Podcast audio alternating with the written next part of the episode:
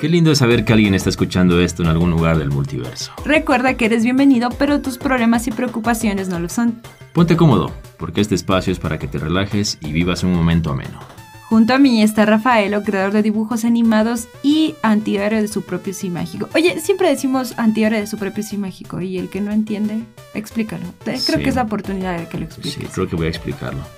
Antihéroe, ya saben lo que es, es una especie de personaje dentro de la narrativa que busca hacer el bien pese a cualquier costo. Por ejemplo, por ejemplo en las historias actuales eh, los antihéroes son bastante comunes. Por ejemplo, Deadpool es un antihéroe que hace el bien, queridos. exacto, hace el bien pese a que hacer el bien repercuta en hacer daño a alguien, o sea, sin mediar las consecuencias. Y el sí mágico es un término de teatro que básicamente va de la mano con esto del método de Stanislavski y demás, que básicamente se trata de utilizar tus emociones ah, de vivencias que has tenido para emplearlas en la creación de un personaje. Entonces, yo digo que soy el antihéroe de mi propio sí mágico, es decir, que cuido mi sí mágico pese a cualquiera de las consecuencias. O Ah, sin importar las consecuencias, mejor dicho. ahora se explica nuestra bienvenida. Ahí estamos, más o menos. Y junto a mí está Emily Araujo, discípula del arte audiovisual y actualmente sigue obsesionada con la serie de Bolívar.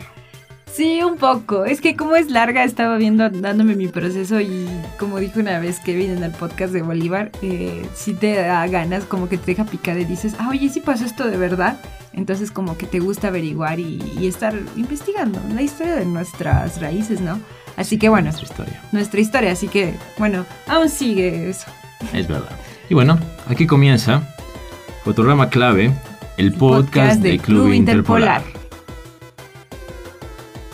Esta semana fue una locura lo que desató el tema del Joker, porque se estrenó en el Festival de Venecia y aparte de eso se lanzó el segundo tráiler y desató la locura de los fans del personaje. Aparte de que ya se liberaron las primeras críticas, las primeras calificaciones incluso en Rotten Tomatoes y todo esto pues fue una locura. De hecho, tú Emily investigaste Claro, y sí, sí. recopilaste algunas de las mejores críticas y comentarios.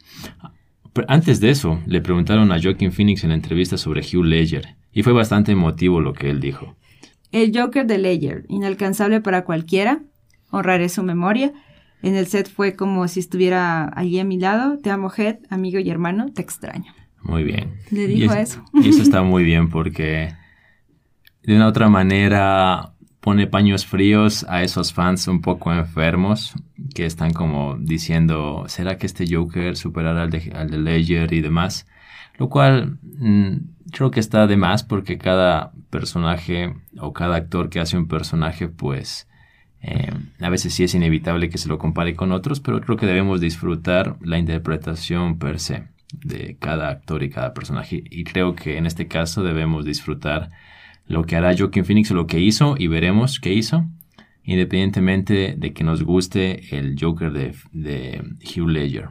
¿sí? Sí. Entonces, y sea, sea buena la interpretación, que al parecer sí lo es por las críticas, Sí, eh, disfrutarla y no comparar si sean mejor o no, porque capaz si, aunque sean el mismo personaje, capaz puedan ser muy distintos en muchos aspectos y muy similares en otros, pero igual de buenos.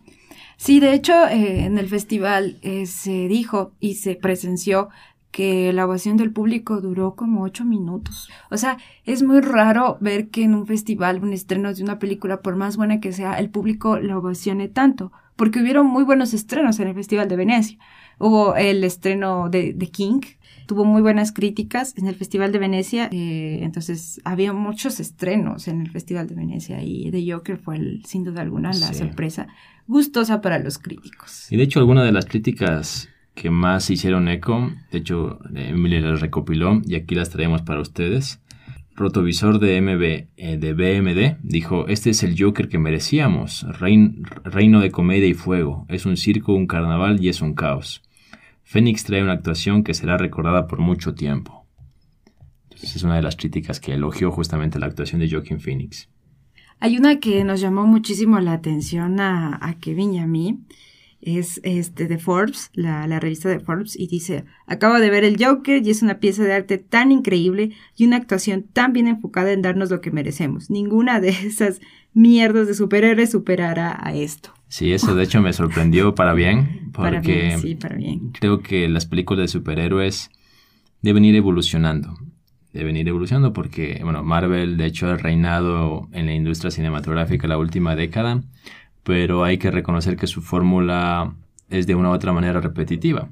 Y el Joker al parecer pues nos muestra algo diferente, un personaje que, si bien es cierto está basado en cómics, podría básicamente ser una película de autor, no necesariamente inspirada en cómics, sobre un personaje X que tiene un, simplemente una transformación psicológica y enloquece.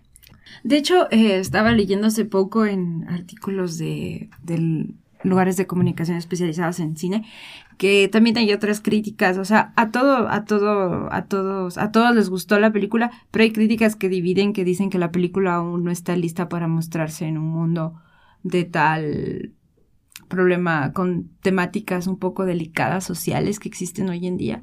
Entonces, bueno, dicen que algunos críticos dicen que la película aún no está lista para salir a la luz por todo toda esta temática social que estamos abordando últimamente lo que estás tratando de decir, Emily, o como yo lo interpreto, es de que tal vez pueda ser choqueante para algunas personas. Para algunas personas, exactamente. Para las personas que tienen toda esta imaginación. para los tiroteos, ese, ese tipo de cosas. Lo que sí es cierto es que el tráiler que se nos mostró dio más eh, pistas sobre lo que se podría ver quizá y sobre lo que será la interpretación de Joaquin Phoenix, yo estoy bastante emocionado. Creo que en todos los podcasts, de hecho, desde que empezamos Fotograma Clame, se, ha, se, ha, hablado un poquito de Joker y ya estamos a menos de un mes para su estreno, así que esperemos verla y, y, ver, y tener nuestra propia crítica. De hecho, en Rotten Tomatoes debutó con un 85, 83, 85% me parece. Lo cual es un éxito para las películas de que, de DC que les iba bastante mal en Rotten Tomatoes. De hecho, había este rumor de que de otra manera se la tenían jurada los críticos de Rotten Tomatoes, pero bueno. Yo quiero corregir algo, algo. Eh, The King es una serie y es Timothy Charmalet. Eh, fue dominado a los Oscar últimamente en esta temporada de premios, ha sido dominado en los, en los Globos de Oro, en los Oscar y también en esta película va a salir el criticado por uno, querido por otros, Robert Pattinson, que también traigo una noticia de eso. Sobre el nuevo Batman. El nuevo Batman.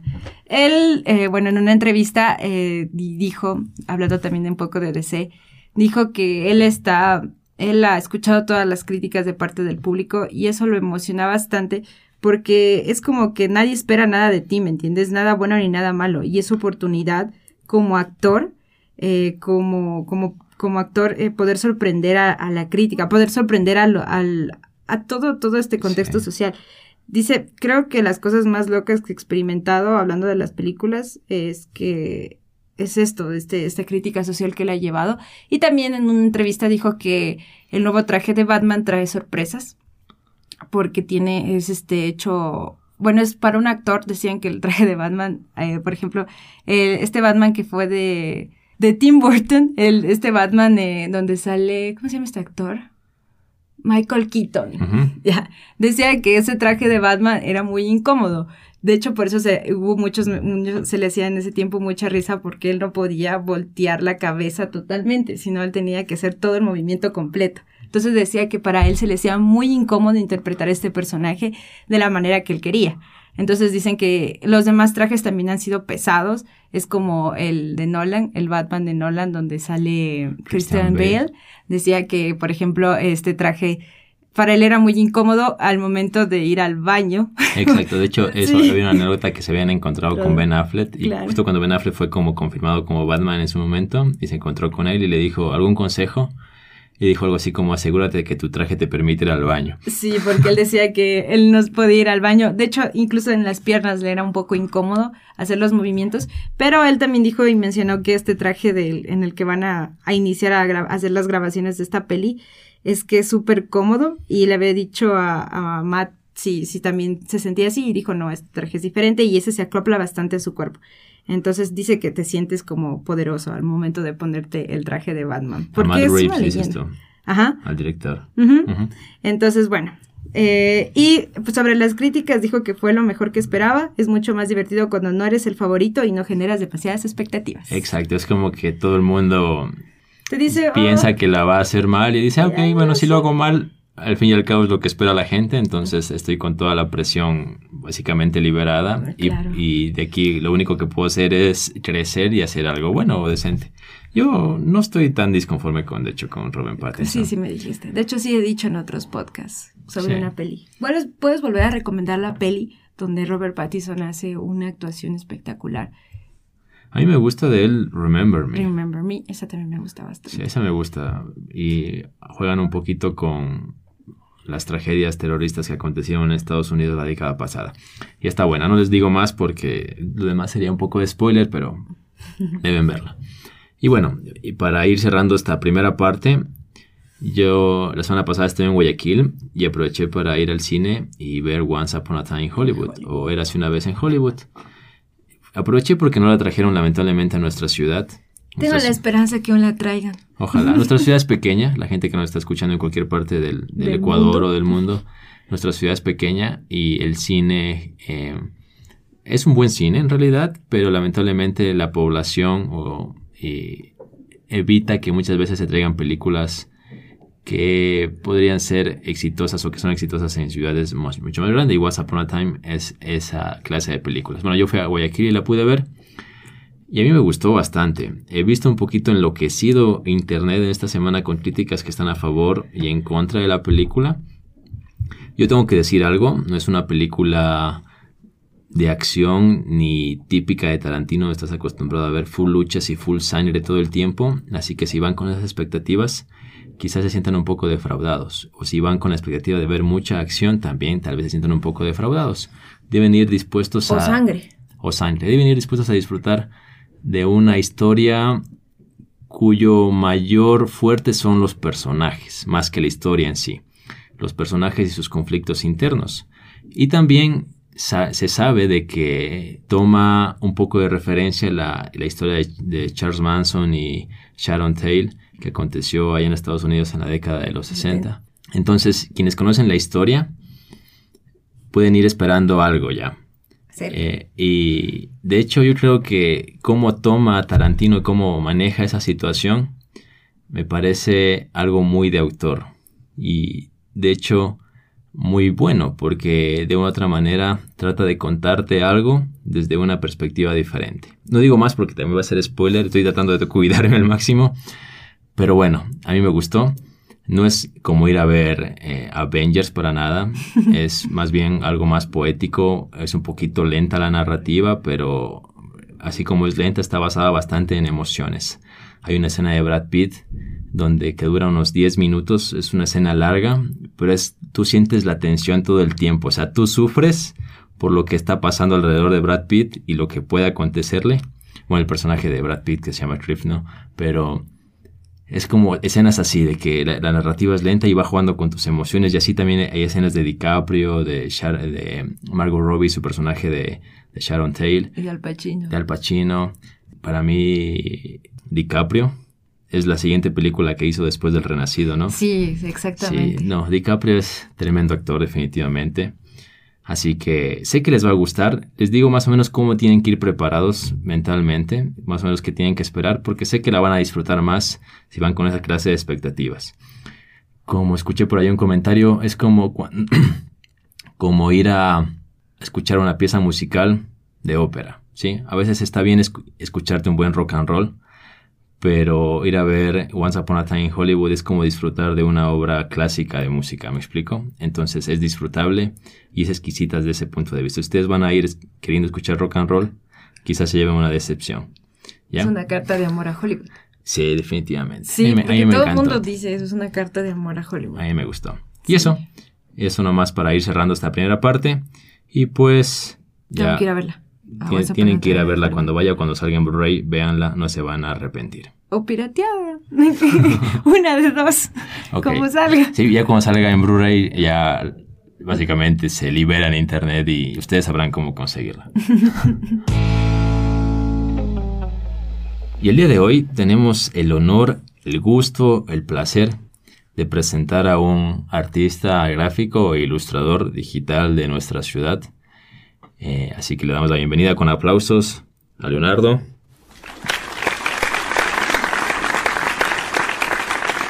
Muchas gracias. Hola, hola a todos. Qué gusto tenerte aquí, Leonardo. De hecho, bienvenido. Es un honor tenerte porque desde que iniciamos Fotograma Clave ya es nuestro quinto podcast y eres nuestro primer invitado ilustrador gráfico, creativo tal cual en este tipo de arte. Y pues yo conozco tu trabajo en internet y eh, te he invitado porque realmente, bueno, yo estudié arte y de nuestro podcast se trata de una u otra manera eh, impulsar un poco la cultura creativa, ¿sí? Dentro del cine, animación, cómics, ilustración, en este caso, arte, fotografía, etc. Y pues, qué mejor que tener a creativos tal cual en nuestro podcast para que nos comenten un poco sobre su manera de crear, en qué se inspiran y demás. Así que es básicamente un honor tenerte en nuestro, en nuestro programa. Claro, igual, muchas gracias a ustedes por invitarme primeramente. Y nada, aquí estoy dispuesto a hablar de, lo que sea. Muy bien. Este, que tengan este podcast, como ustedes saben, es escuchado porque es el podcast tal cual. Pero sería bueno de que les des tu dirección en Instagram, tu perfil, para que te puedan buscar. Y a medida que nos van escuchando, pueden ir viendo tu arte y haciéndose una idea más clara de lo que estaremos conversando y conociéndote a ti como artista tal cual. Así que, ¿cómo te encuentran en Instagram? Bien, en Instagram estoy como Leitor Anormal.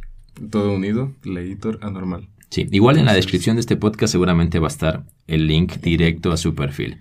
Aparte de Instagram, ¿manejas otra red social? Eh, igual Facebook como Leitor, nada más. Leitor, ok. es mi página, o si no, igual con mi nombre, Leonardo Ordóñez. Muy bien. Yo te sigo en Instagram porque realmente es la única red social que ahora tengo.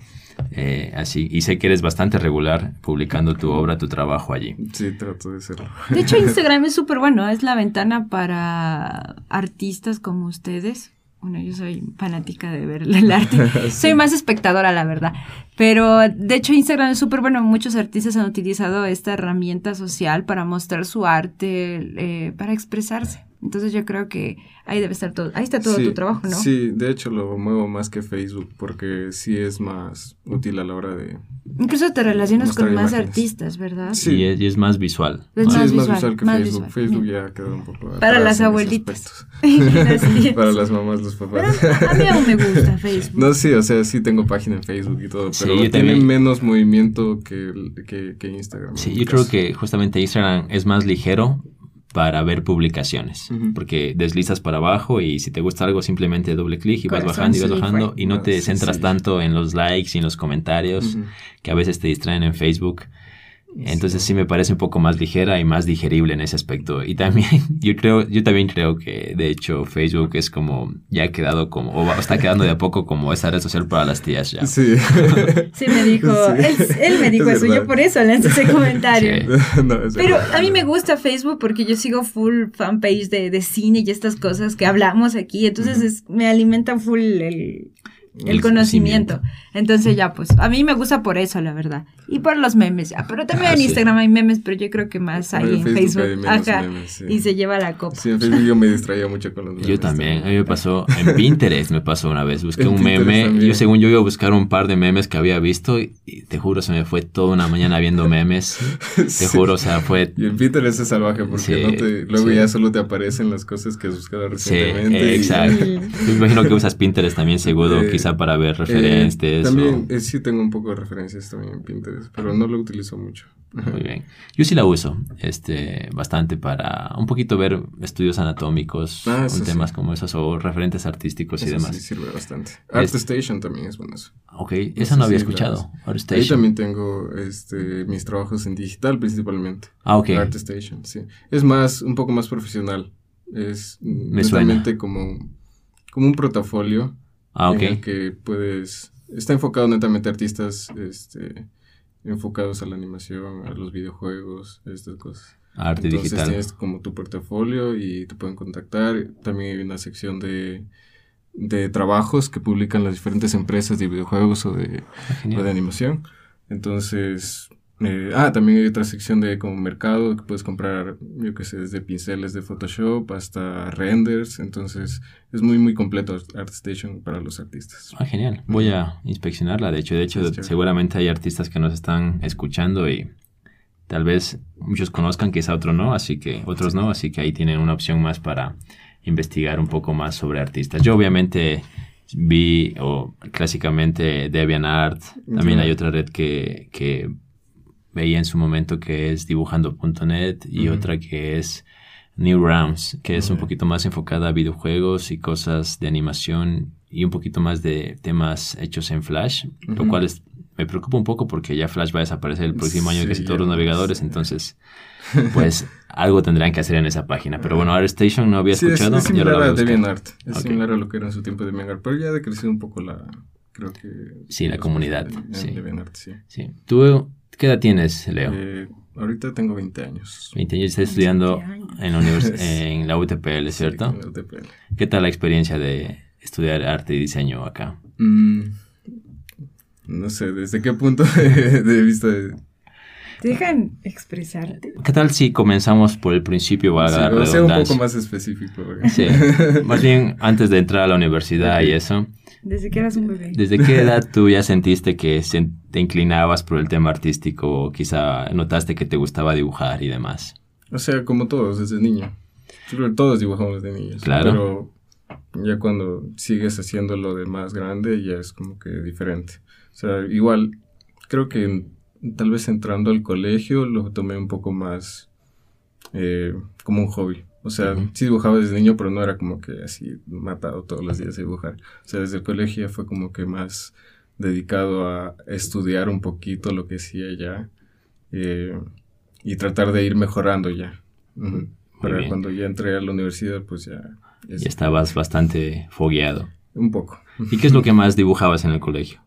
Eh, retratos, retratos de artistas que me gustaban o oh, gente famosa. ¿Te gustaba retratar, por ejemplo, a tus compañeros o amigos o a tu profe? ¿O más a mi familia. Ah, ah sí, para darles un regalo, así, ese tipo de cosas. Sí, a mí me sorprende, por ejemplo, de tu arte y ustedes lo pueden ver justamente en, en Instagram o en las redes sociales que mencionó Leo. Y de hecho aquí nos ha traído algunos bocetos y cuadernos. A mí algo que me sorprende y que de hecho aplaudo de ti es que eres muy versátil. Tú he visto que usas bastante técnicas como, por ejemplo, he visto bocetos que haces a tinta o sketches que haces a tinta. He visto que eh, haces un muy buen trabajo eh, eh, en temas digitales. ¿sí? ¿Cuáles son tus técnicas favoritas? Creo que lo digital es bien chévere porque te permite modificar más cosas que haciéndolo tradicionalmente. Perfeccionar. no tanto, o sea, en lo mm. tradicional se puede perfeccionar mucho, un montón, pero, o sea, dedicándose, pero el digital te permite hacerlo con más libertad y al momento que quieras. Puedes empezar desde, desde la última capa, eh, o sea, desde el fondo del dibujo y puedes modificarlo hasta el final. O sea, no, hasta cuando ya estés terminando puedes modificar lo que tengas atrás y lo que tienes adelante y lo que tienes en medio. A eso me refiero. Y aparte siempre, más libertad. siempre el control Z es una, ah, una buena opción. Creo que es lo que más se utiliza. Algo que en tradicional no existe. De hecho es Sí, la tecla más usada, creo. el comando más conocido. Sí, de hecho, esa es una ventaja, creo yo, sobre el, arte tradicional. Sí, que tienes la opción de corregir rápido algo. A veces, por ejemplo, si estás ilustrando y lanzas un, trazo con tinta, ya no hay marcha atrás. Claro. Exacto. ¿Qué software usas? Eh, ¿Mm? ¿Qué software usas? En... Eh, en cuanto a software, eh, Clip Studio Paint y Photoshop, pero ah, más Photoshop, porque Clip Studio Paint es es chévere porque es bien, o sea, es, todo el software es enfocado a, arte digital, no como Photoshop, que es en realidad una herramienta para fotografía. Eh, ¿Desde qué edad tú empezaste a, meterte de lleno al arte digital? O sea, te pregunto porque yo sé que tú eres joven, yo soy un poquito más, más mayor a ti, y hace, un, hace una década atrás era aún un poco resistido el tema de la ilustración digital, más que todo por personas que que veían quizá eh, como un insulto al arte tradicional en lo digital. Decían, no, pero ¿cómo vas a ilustrar en, computadora? Es el arte plástico, tienes que hacerlo con tinta, sentir el olor, la textura, etc. Y había cierta resistencia que yo sé que ahora ya creo que está básicamente extinguida, o eso espero yo. Sí. Pero quizá entiendo que también haya personas que aún se resistan posiblemente, pero no sé si a ti te pasó o sentiste quizá esa presión o ya fue simplemente entraste de lleno al digital. Mm, no sé, o sea, yo no había escuchado eso hasta de en realidad entrar a, al tema digital, pero pero sí al inicio me da un poco de, no sé, de cosas, como que ahí puedes modificar mucho las cosas y equivocarte y no es así como lo venía haciendo. Que eh, como ese temor que pierda ese lado un poquito orgánico de que la obra... O sea, no sé, no, no era tanto eso, sino que era como que lo veía un poco también mal. O sea, desde ese aspecto, un de que puedes modificar bastante las cosas y me da un poco miedo entrar a eso, porque sentía que iba, iba a perder no sé, lo que se tiene tradicionalmente. Sí, como esa sensibilidad tal vez. Sí, o igual cuando te equivocas lo vuelves a hacer. En cambio, en lo digital puedes modificar cualquier cosa. A, mí me pasaba, no sé si, a ti tal vez te han dicho ese comentario, de que mucha gente piensa que porque ilustras de manera digital, piensan que la computadora ya ilustra solita. Ah, sí. Dicen, no, pero si es esa computadora de ley, lo haces facilito. Y yo recuerdo que pasó un, un, amigo, me vio una vez ilustrando, yo estaba con mi Wacom, y me dice, pero facilito que tú ilustras allí con esa. Y Goji le dice, a ver, toma, hazlo tú, a ver, tan fácil que es. Y realmente no es así porque... Y al inicio es complicado acostumbrarse a, y de hecho, dibujar en computadora. Y creo que, de hecho, justamente eh, para poder ser bueno ilustrando digitalmente, tienes que conocer eh, las herramientas para, eh, para hacerlo tradicionalmente. Tienes que tener el gesto tradicional para que te salgan cosas bacanas en digital. Sí. Yo estaba viendo, ahorita estaba revisando tu perfil mientras hablabas con, Kevin. Eh, te gusta bastante a ti el cine, ¿no? Y eres este consumidor de buenas películas. Aquí veo que tienes de Taxi Driver. Ah, sí. también de un poco de El Club de la Pelea. ¿Y te gusta Full Tarantino? Eh, sí, sí, y justamente fui a ver la película de la que estaban hablando también, güey. ¿Juntos fueron? No, no. Él también estuvo en, justamente ese fin de semana. Por sus redes sociales me enteré. Así que me imagino que tal vez si allí también aprovechaste para ir. Sí, sí, sí, aproveché para ir. estaba con mi ñaña y, y dijeron, vimos, la vimos en cartelera y como de ley no le iban a traer acá, fuimos de una aprovechar. sí. ¿Y qué te pareció? Eh, a mí me gustó, a mí me gustó bastante. ¿Estás un poquito de acuerdo con lo que dije o tal vez algo que añadir o en contra? No, muy, muy de acuerdo. Algo, porque, porque ya sabes que las opiniones siempre son subjetivas. Me gustó mucho la referencia que hiciste, o sea, la comparación que hiciste con, con una eh, obra de ópera, porque eh, o algo clásico, porque tiene mucho ese, no sé, ese, en cuanto a la estética. Y en cuanto a la narrativa también, porque es muy, muy lenta al inicio y luego ya pasan cosas. ¿Tú eres fan de Tarantino tal cual? Eh, sí, sí me gusta. ¿Has visto todas sus pelis? Mm, no, no diría que fan para, para saberme todas sus películas, pero sí me gusta mucho. ¿Y cuál es tu película favorita? No necesariamente de Tarantino, tal vez si tienes alguna película favorita en general. Mm, no sé, tal vez el Club de la Pelea. Sí, es buena. Sí, de hecho tienes un arte. Sí, tiene aquí en su Sí, es un autorretrato. Sí. sí, tienes que verlo. O sea, está súper chévere. Ese me gustó. Pero también me gustó bastante el que haces de Samuel Jackson en Reservoir Dogs. Ah, sí. Ese está súper chévere también. ¿Esa cómo le hiciste? Cuéntame. Eh, no, primero te cuento un poco la teoría. Ya, cuéntame. eh, en esa escena, no sé si se fijan que ellos en realidad en la película no llevan escopetas. No. y se arrepienten de llevar escopetas. Entonces fue como que es un poco la idea para, para hacer la ilustración. Ah, ok. de qué hubiera pasado si hubieran llevado escopetas los dos tipos. O sea, hubiera sido más que una masacre. Es verdad.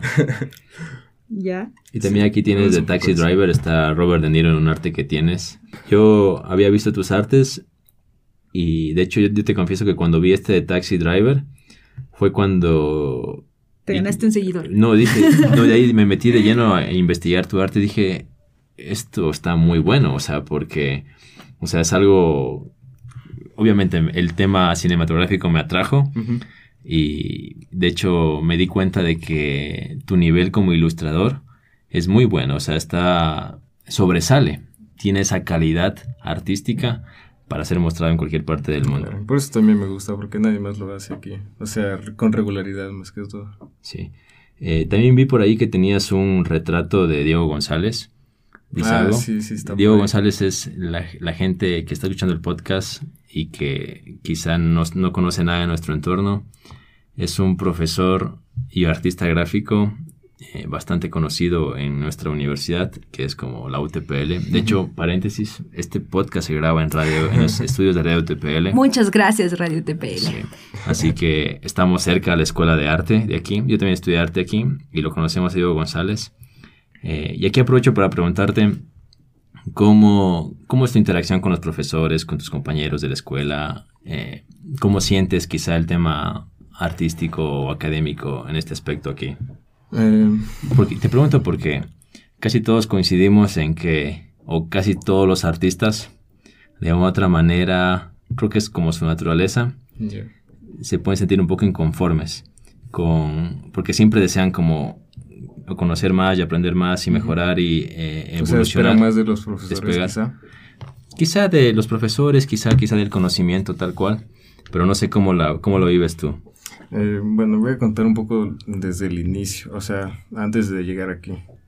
Porque, o sea, yo quizá vine con unas expectativas muy altas de, la escuela de arte aquí.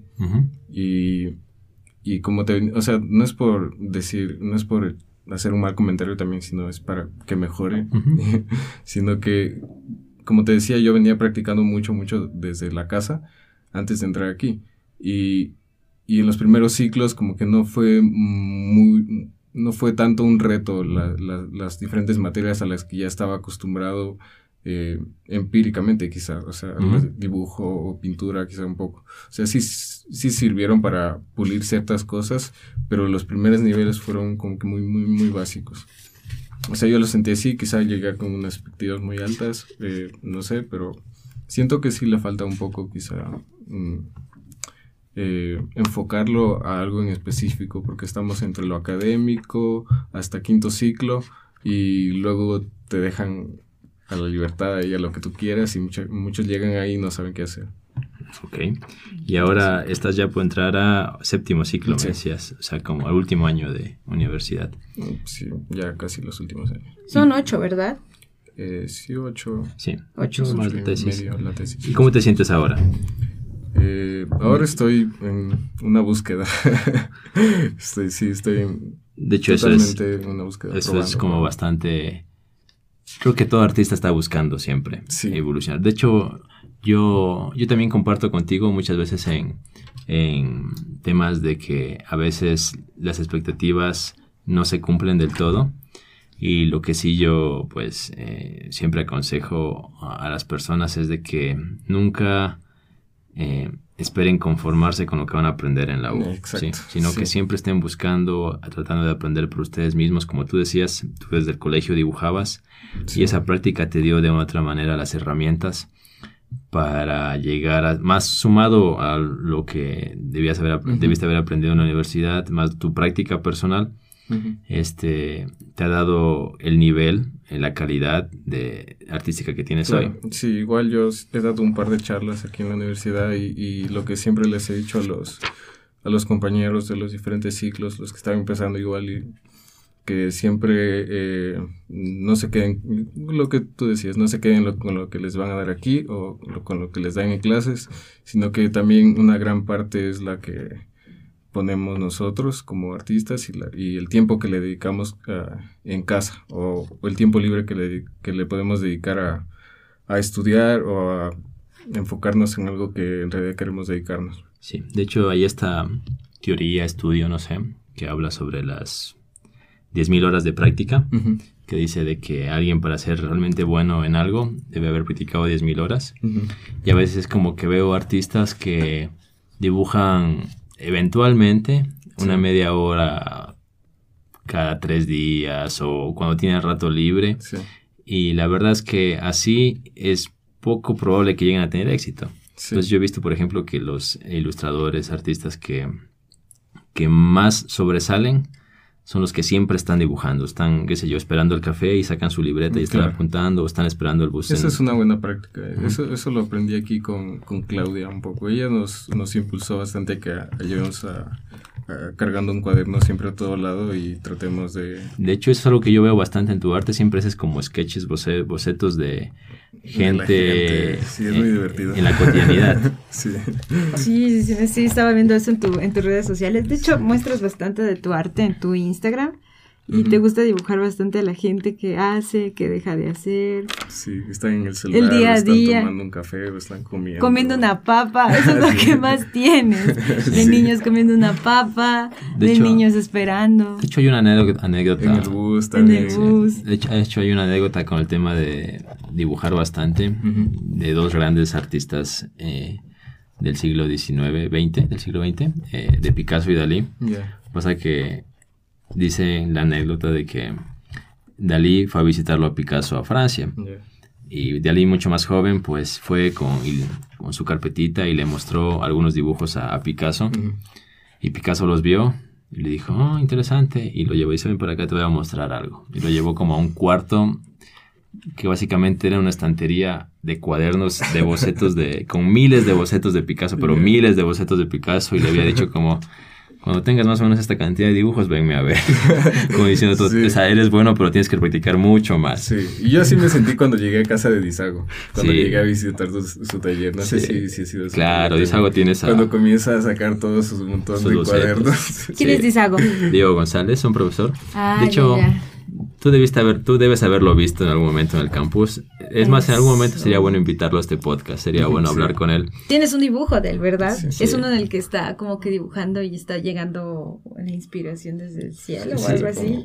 Yo lo veo más bien como que haces una pequeña eh, representación del movimiento que él hace al momento de dibujar. Sí, los que lo han visto dibujar Sí. sabrán un poco de qué se trata, porque él es muy, muy expresivo con... sí. O sea, no solo con las manos, es con todo su cuerpo, él baila, él este, hace para atrás, se hace por un lado, mira la modelo desde otros ángulos, Trata de, hace gestos de involucrarse bastante Sí, en la experiencia. Se involucra todo su cuerpo en la experiencia de dibujar.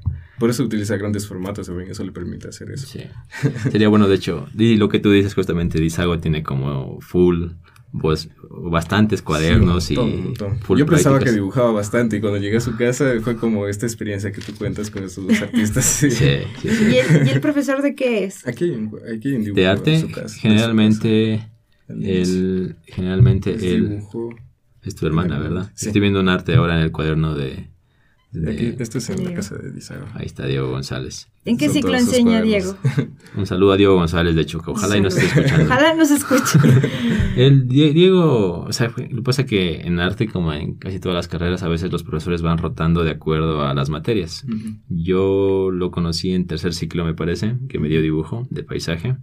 Y luego me dio dibujo de retrato y de figura Sí. humana. Igual son? en mi caso. Sí. Así que generalmente dibujo el tema de filosofía del arte, también suele enseñar crítica del También arte, estética. pintura, estética. Es alguien bastante entendido en el tema artístico. Lee bastante, de hecho, Diego Sí. González. De hecho, es algo Es que muy te- teórico yo también, muy también, filosófico. yo también. Es un profe que de- siempre pasa en el bus con un librito y un gorrito. Sí, un Un sombrero. sombrerito. Es muy bacán. Yo tengo una anécdota con él. Yo y una amiga, ojalá nos esté escuchando la Kiki. Verás, eran las seis y media de la mañana. No, eran seis y cuarenta. Y yo, yo llegaba de mi casa así corriendo a la parada del bus y la veo a mi amiga Kiki que también llega. Estábamos ahí las dos y nos dejó el bus. Y no sabíamos qué hacer porque estábamos par de chiras se juntaron. Entonces vemos que este profe llega. Y nosotros, o sea, siempre lo hemos visto de reojo porque él es, es una persona muy particular. Cuando tú la ves en la calle es como que lo ves con su sombrerito y lo ves con su libro siempre. O lo que sea, pero siempre tiene que estar leyendo algo. Entonces lo vemos y, y así tímidamente, creo que nos acerca. Sí, se nos acerca y dice, chicas, van a la U, porque siempre tapábamos en ese mismo, en esa misma parada. Y nosotros le decíamos, sí, pero no, no tenemos dinero para el taxi. Y dice, no, chicas, tranquilas, yo, yo pongo, pero vamos porque ya se nos hace tarde. Y se portó muy chévere porque, Sí. nos, porque nos salvó de un atraso, de una puteada de licenciada de la primera, de esa clase. Entonces ya, pues, se portó muy, muy buena gente y, y fue amable en el viaje. De, de hecho, le dijimos con la Kiki que le íbamos a pagar, pero nunca se ha presentado la ocasión. Entonces, bueno, un saludo para él y muchas gracias por ese gesto. La verdad, nos ayudó full. Sí. Es buena gente, Es, buena gente. sí, sí. muy buena. Y buen es- profe también. Es muy particular. Sí, sí, se nota. Yo te tengo una pregunta, ya antes de pasar a hablar de otros temitas más eh, geeks, por decirlo así. Kicks. Es una pregunta que planteo o planeo hacérsela a todos los que vayan a pasar por este podcast. Si tú no fueses artista, ¿qué fueses? Psicólogo. ¿Psicólogo? Sí, sin Psicólogo. pensarlo. me, me- me Genial. encanta la psicología. Sí. ¿Qué es lo que te gusta de la psicología tal cual? Eh, el estudio de la mente humana, porque es lo más como animales somos lo más complejo que conocemos, entonces es muy interesante saber cómo funciona la mente humana. A ti te... Y los comportamientos humanos. Sí. ¿Te atrae el tema de la locura y ese tipo de cosas? ¿O desórdenes mentales? Eh, no sé, o sea, va relacionado, ¿no? Creo que sí. Porque yo he visto, por ejemplo, también en tu arte que dibujas bastante... Eh, sí, especie de zombies o gente con expresiones de desesperanza, por decirlo así. Ansiedad. Entonces, eh, podría ir, ¿no? Se puede ligar un poco a eso, quizá, sí. Pero no sé, eran solo como fan art de The Walking Dead. sí. Ah, ¿También te obsesionaste con The Walking Dead? Sí, sí, casi todos son cuando estaba obsesionado con The Walking Dead. Ah, y en la Comic Con le regalé un dibujo de, que tenía de zombies a, a, ¿cómo se llama? Merle. A, ah. Al que hace de Merle en The Walking Dead. De Merle Dixon.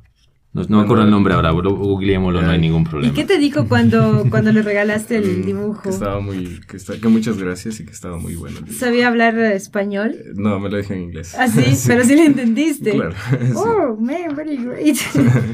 ah, sí, ¿cuál le regalaste? O sea, ¿me lo puedes describir? Descríbelo a eh, los Creo que sí está en mi Instagram. Ese es uno en lo que, en la parte en la que él ya se hace zombie, lo encuentran ya convertido en zombie. Ya, el personaje es ese zombie. Es que si, si se acuerdan, lo dejaron en el tejado abandonado y, se cortó la mano y se escapó. Entonces luego ya en una en cierta parte se hace zombie, o sea, lo habían, lo habían mordido y, ya. y lo llegan, sí lo encuentran en algún punto, entonces lo dibujé como zombie y le regalé. Sí. Qué genial. Sí, o sea, ya lo tenía desde full tiempo. ni siquiera me aquí, di cuenta. Aquí estoy en Google, no sé si me ayudas. Michael Rooker. Michael Rooker, ah, ok. ¿Cuál es? Déjame ver. Aquí lo tienes. Es que yo, yo he visto, la verdad, muy poco de Walking Dead. Ay, ay, ay, ay, Yo soy más fan del cómic, de hecho, en realidad, de la novela gráfica. Sí. este es una eh, Este, este es. Sigues viendo. Ah, mira tú. Lo sé, lo tenía aquí en Justo lo llevé este cuadernito. ¿Sigues viendo The Walking Dead hoy en día? Eh, no, la verdad le he dejado, me quedé en la quinta temporada, creo. ¿Y has leído el cómic? no, el cómic no lo he leído. Tengo que hacerlo alguna vez. Ah, tú tienes razón, estuvo aquí en la Comic Con porque más lo estaban promocionando como el actor que hace de John en Guardianes de la ah, Galaxia, claro, Michael Rooker. Yo soy malísimo para los nombres. sí, yo también, yo soy un poco más visual. sí, muy bien. Este, bueno, yo sé que a ti te gustan, y lo que nos comentaste al principio de, antes de hecho de empezar este podcast, eres fan de los videojuegos. Sí. ¿Cuáles son tus videojuegos favoritos? Mm, creo que por la nostalgia, Crash Bandicoot. Ah, ok, de la PlayStation. Y Crash Team Racing. Ok, qué bueno. ¿Actualmente tienes alguna consola o juegas en...? Sí, tengo una Play 4. ¿Y cuál, qué juego, videojue qué juego videojuegas allí? ¿O qué videojuego juegas eh, allí?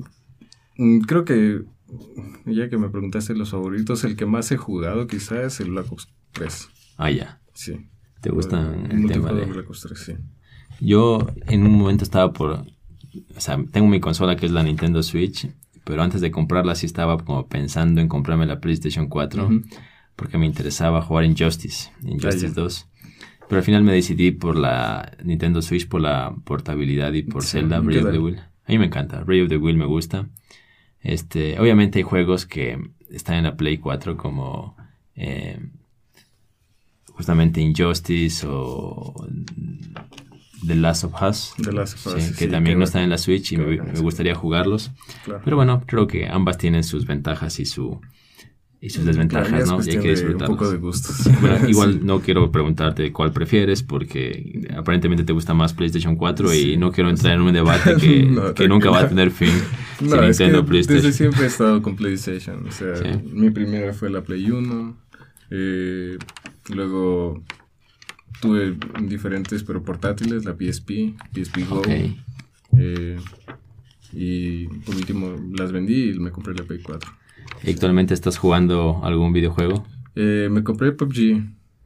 ¿Ya? ¿Y qué tal? Sí, eh, pero lo he dejado un poco. PUBG es un Battle Royale, sí, ¿verdad? Player uno, sí. Pero los que no lo conozcan es similar a Fortnite. Claro, pero es de pago. los niñitos, sí. creo que Fortnite ganó la popularidad por lo que es, eh, es free to play. Apex también es chévere. Sí, la desventaja de, Apple, de Apex es que es exclusivo de Microsoft, entonces tienes que tener Windows o Xbox para jugar. ¿Apex? Sí. No. ¿Tú lo tienes en PlayStation 4? ¿Ah, sí?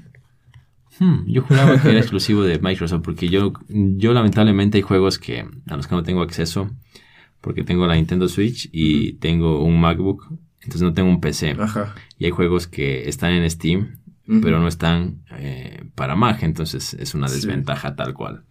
Sí. sí, yo tampoco, la verdad empecé casi nunca, solo Pac-Man juego empecé. con emulador. Como todos, o con, Mario Bros. Sí, con Como emulador todos. de NES. ¿Y tienes, eh, cómo se dice, algún, algún juego multijugador eh, aparte de PUBG que estés jugando? ¿El Apex? Eh, Apex, pero todavía me cuesta un poco. Sí, ¿y no has probado con los MOBAs, tal vez? Eh, no, no soy muy fanático de, de ese género de videojuegos. Sí, yo un tiempo estaba bastante obsesionado con Dota 2, hasta que ya vi que tenía cerca de mil horas de juego, entonces dije, oh, por Dios, después, no, no, bueno... No es desperdiciado, no, pero, no desperdiciado, sí pero sí es como que mil horas empleadas. Sí. Yo también cuando llegué a, prestigio, a prestigio maestro de, en Call of Duty Black Ops 3 también dije como que aguanta, estoy jugando demasiado. Sí, pero bueno, hay, los videojuegos son algo bastante disfrutable. De hecho, en Club Interpolar, con los que quienes hacemos el podcast y eh, está Case, José, que son bastante eh, clavados con el tema de los videojuegos. De hecho, ellos podrían tener contigo una charla de un par de horas sobre videojuegos. ¿Par de horas? Tranquilamente. un día entero es. Sí, algún momento, tranquilamente, no habría ningún problema. Ellos son bastante clavados con el tema de los videojuegos. Y para ellos, yo digo mil horas, y para ellos mil horas es hasta insultante. Así, solo mil horas. sí, sí, pero bueno, ahí un poquito sobre tus aficiones, Leonardo. Sí. Bueno, estamos ya acercándonos al final del podcast, únicamente preguntarte, ¿qué cosas consideras importantes para que un ilustrador o creador de contenidos se mantenga constante? Eh, yo creo que la práctica diaria. La práctica diaria ayuda un montón a no perder el, el ritmo. Eh, no sé si te has dado cuenta, yo casi todos los días subo dibujos, por ejemplo, de figura humana, porque es lo que más hago.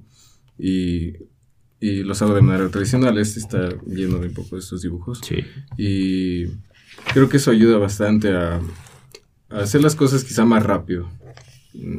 Entonces, no tiene que ser, o sea, estudios así demasiado extensos o, demasiado detallados o estudios anatómicos, sino estudios de gesto o lo que decía de llevar un cuaderno siempre a todo lado. Y eso, que eso no te hace perder el ritmo y también te genera ideas. Muy bien. Yo te quiero hacer una, pro, una propuesta un poco indecente, tal vez. Sin micrófonos, por favor. Sí. Le obsequiarías una de tus ilustraciones sketch a fotograma clave para obsequiarlos a nuestros oyentes? Por supuesto. ¿Qué te parece? Sea, tú la podrás elegir, pero para la gente que nos esté escuchando, lo que tiene que hacer únicamente es seguir a, a Leonardo en sus redes sociales y a Club Interpolar en sus, en sus redes sociales, o seguir este podcast simplemente y mandar sus comentarios al, al Instagram de Club Interpolar, arroba Club Interpolar, y diciendo yo quiero la ilustración de Leonardo o de Leitor Anormal y, si ponen por qué, tienen una opción. Exacto, y si tienen por qué, tienen una opción más. Y la regalaremos. De hecho, podemos publicar la foto de ilustración en, en las redes sociales sí, para que sepan cuál es. Y nosotros el siguiente podcast diremos quién es, el, quién es el ganador. Ojalá que sea de la ciudad de Loja. De hecho, pedimos que sea de la ciudad de Loja para que lo pueda retirar. porque no, a menos de que quiera pagar, pagar, sus, pagar sus costos de, a menos que quiera pagar costos de envío. sea medios, vamos, los costos, sí. no importa. Entonces, gracias, gracias por donar la ilustración. Bueno, es algo que se, se, me acaba de ocurrir ahorita sí, a mí. Ya veremos. Y... Si tengo, si puede ser una de las digitales que tengo impresas en casa o igual una página de. Sí, como sea, ya lo dejamos a tu decisión. Okay. Cualquier eh, dibujo, para, yo lo considero obra y será de hecho eh, recordado por, por quien lo gane. Sí, o sea, es una buena yo sé que ahora eres joven, eh, pero yo sé que tienes mucho, mucho talento, talento y potencial por, por, delante y sé que eh, si te mantienes, mantienes, constante y firme en tu estilo y, tus, uh -huh. y, tu, y tu arte, sé de que se hablará mucho de ti y tener sí. uno de tus artes quizá llegue a ser una joya para muchos. Ojalá, eso espero yo también.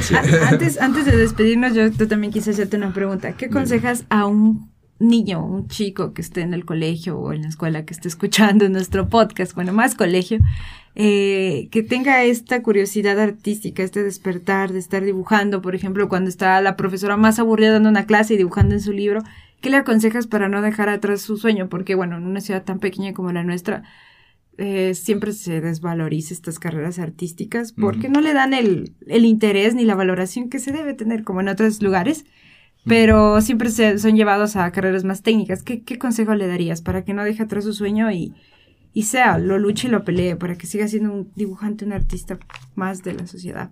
Depende mucho a qué, a qué se quiera enfocar, pero si todavía o sea, depende de qué edad estés hablando, no es lo mismo darle un consejo a un chico de colegio que a uno de escuela. A uno que haya estado de la edad en que tú estabas indeciso, si tú sabías estudiar arte. Quizá a esos jóvenes que muchas veces... Yo entrar a sistemas. O, o asiste, ves, mira, por ejemplo... Tal vez a, esos jóvenes que capaz, a ti te pasó, de ley conoces a alguien que le pasó algo parecido, si no eres tú. Se desanimó. De que quizás sus familiares, su padre o sus padres le decían, no, tienes que dedicarte a algo que realmente te vaya a servir. Eh, y, el dibujo, ¿de qué vas a comer? ¿Qué vas a hacer del dibujo? Eso, exactamente. Eh, creo que lo principal sería dedicarse, o sea, no quizá todo el tiempo, que, o sea, no a lo bruto, pero, pero sí de cierta forma de que lleguen a un nivel en el que puedan hacer encargos, tal vez, si es que eh, les gusta también, porque de alguna manera si es que sus padres no están muy conformes con lo que, con lo que quieren seguir, eh, les van a demostrar que, aunque sea poco, pero pueden ganar dinero con lo que hacen. Muy bien, es verdad. Muy bueno. ¿eh? Muy bien. Y listo. Creo que hemos llegado, al, final, de, este, este podcast. Te agradecemos, Leonardo, por haber, habernos acompañado. De verdad ha sido un, un, gustazo, un honor que nos hemos dado como fotograma clave, invitarte. Y esperemos que más adelante quizá, y por qué no, y que la invitación se pueda repetir y quizá seguir hablando sobre estas tomas que nos gustan. Sí, porque siempre el tema del arte da para hablar full. Y ya sabes que a lo mejor si en algún momento eh, quieres promocionar algo de tu arte, quizá una exposición o algo en lo que necesites de una u otra manera, nosotros cuentas con Fotograma Clave como una ventana a quizá a informar a la gente algo sobre tu trabajo. Qué bacán, muchas gracias. Antes de cerrar, eh, Emily quiere recomendar una banda lojana de música. que me gusta. ¿Cómo se llama? Eli. Y vamos a cerrar el podcast con una, canción, de ellos. Así que ya saben, busque Eli en las redes sociales. Eli y las luciérnagas creo que están ahorita. Sí, Eli y las luciérnagas. Eli y las luciérnagas. Es que no la okay. ahí. Y vamos a cerrar con una canción de Eli, así que apoyando a los artistas de nuestra ciudad. Y bueno, pues esto ha sido la manera en que hemos llegado al programa del día de hoy. Recuerden que amar es compartir, así que si comparten este podcast con alguien cercano estarán generando más amor en este mundo. Y vaya que lo necesita. Nosotros nos vamos, pero volvemos próximamente. Siéntase libre de extrañarnos. Chao. Chao.